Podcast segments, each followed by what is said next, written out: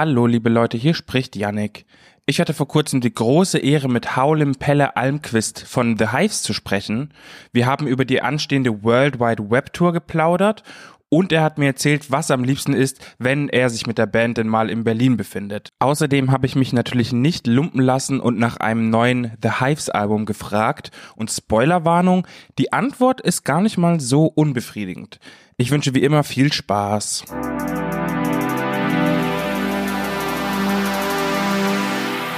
In 2019, The Hives released their first two new songs in like forever. I'm Alive and Good Samaritan. Samaritan, yeah. It's been quite some time now, but how did people receive the new songs? They were really well received. People seemed to really like them. We would like it to be a full album or, or several, but it was just two songs. But they were very well received by people. You guys also released your first ever live album, live at Third Man Records. My cheeky question would be what took you so long? Yeah, we did a live DVD in 2004. Oh, I back see. when those were a thing. Mm -hmm. But a live album, yeah, I don't know, man. We've always been known as a good live band, and this wasn't really meant to be our first official live album. This was like something because you know we're friends with Jack White, and he said that if you come to Nashville, you should play in the Blue Room, and we'll put it out. And we thought that sounded fun, so we said yes, and we were going to Nashville, so we did it. Mm-hmm. It wasn't like a grand plan to make like this is our first official live album. I see. But now that we've done it, I feel like maybe we should do a real like official Hives live album. Mm-hmm. but we, uh, you know, we'll get around to that when we can actually play live. So yeah, we're gonna have to wait t- till we can yeah. actually do that before we can make a live album. And nobody knows when that will happen, right? No, not me at least. I don't know if anybody knows. I don't think anybody knows. Can you tell me something about the Third Man Records as a venue? What's the history behind the place? Because I know that Jack White and the guys built it. Well, they built it, it's not that long ago. I remember we were visiting it when it was like a construction site, and I think that might have been, I'm going to guess, like a 2012 ish, 2010. I don't know mm-hmm. when he started.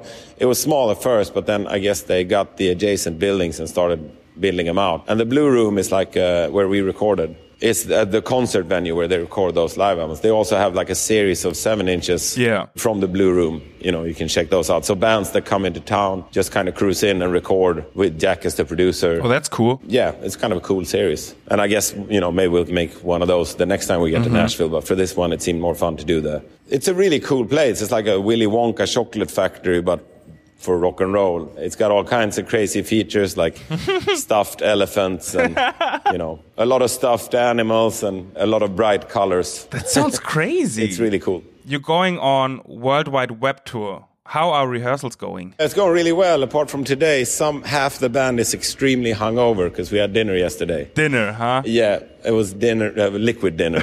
there was food as well, but yeah, the flag is on half mast today. But I see. By the time we get around to actually doing the show, it's going to be beyond full mast. The flag is going to fly off the pole. Let's hope so. I hope for the best. What was the idea behind going on an online world tour? I read that you suffer from symptoms of severe rock and roll deficit. Yeah, it's true. That's part of the reason we're doing it. The other part is like all these streaming things are so general. Mm-hmm.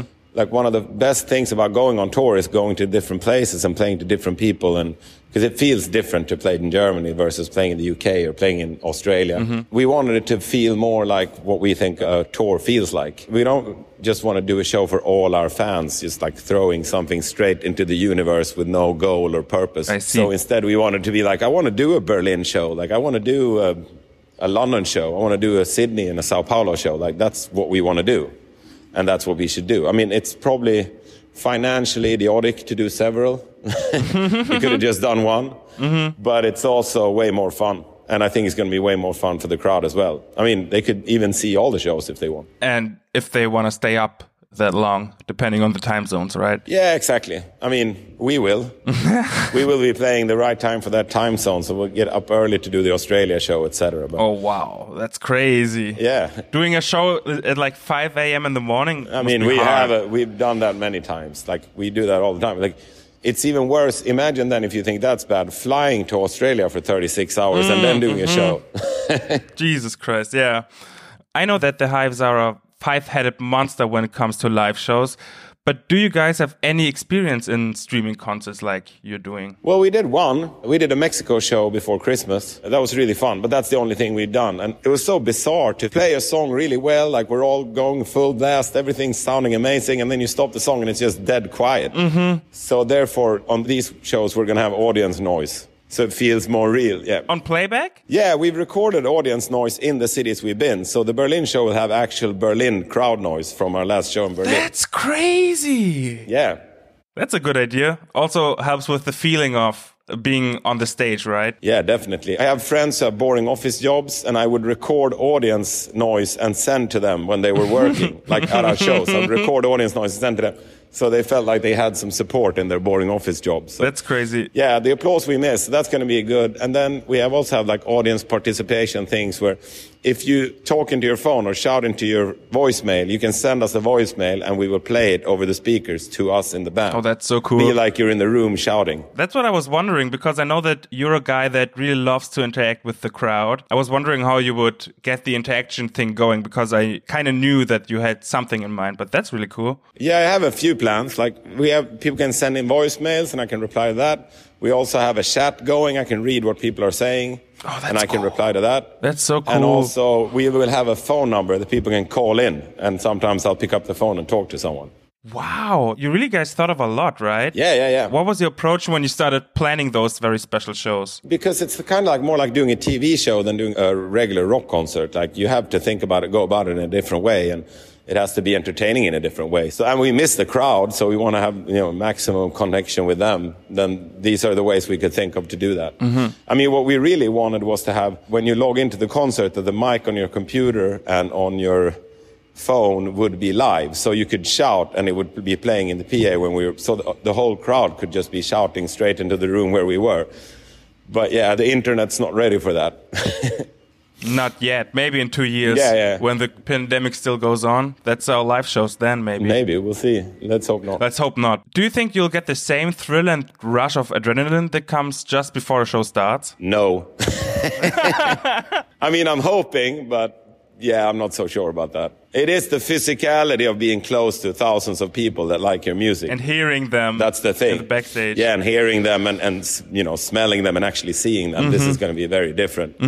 But still, uh, I think it's still going to be really fun. And at this point, I'll settle for pretty much anything that feels like rock and roll. So Yeah. yeah, it's going to be good, I think. Tell me one aspect of the usual life on the road that you will definitely not miss. Standing in line at airports. I hear that people really dislike that It's excruciating. I hate it. It's fucking horrible. because there's nothing to do, right? They're standing there waiting to check in the bags and then standing in a different line to get like a shitty sandwich to eat and then standing in a different line to board the plane. And the thing I'll miss the least is the five minutes that feels like five hours when you're on one of these buses. Like airports in Germany always have buses that take you to the airplane before they open the doors and you can actually board the plane. Those are the longest five minutes on earth. Mm, I hate it, yeah. I won't miss that. I mean, there's a lot of things about actually moving my body to different places that I won't miss, but the stuff I really will miss is the, you know, being in Germany, eating German food. I mean, we're going to have to plan that too. Like for the Berlin show, we're going to eat German food beforehand. What's your favorite German dish? Actually, it's more like we're playing Berlin, so we would probably end up eating Turkish food. Oh yeah, oh yeah, oh yeah, or Lebanese food or something like that. A good döner. Yeah, exactly. Mm. That's probably what we're going to be eating. That's what we usually eat in Berlin. That sounds good. That sounds good. One last topic or one last question I have that I feel like I have to bring up because otherwise the Ultra the Hives fans will lynch me. What are the odds of you guys releasing a new album anytime soon? Uh, we have a lot of songs. We just haven't recorded them yet, and we haven't agreed on which are the good songs. Okay. It's pretty positive. If we can just agree on which songs make a record or two, we have probably have two albums worth of songs. Oh, wow. Usually we only have like exactly the stuff that we record and then we release an album. And now we have too many songs, and it's a new problem that we're not used to. Mm-hmm. We have more than we should release, so it's really confusing for us to pick the best ones. So once we pick the best one and record them, we can put it out. How's that going? How is picking the songs going? Who's arguing with each other? We're all arguing with each other, unfortunately, but I think we're, we're reaching a point where we're so sick of arguing that we're just going to start putting stuff out instead, or at least recording it. That sounds good. That sounds very good. Thanks, man. Well, thank you for your time, Pelle. Thank you. Have all the fun you can have while doing those streaming concerts. Yeah, check them out. if you can. Oh yeah, oh yeah, I will. And let's hope that maybe we'll meet in person one time when you visit Berlin and have let's have a döner or something like that. Yeah, yeah, sounds like a good plan. And do an actual interview, not only the the Zoom podcast type of thing. Yeah, looking forward to it. It'd be nice to meet you. And uh, take care of Berlin until we can get there. I'm trying my best.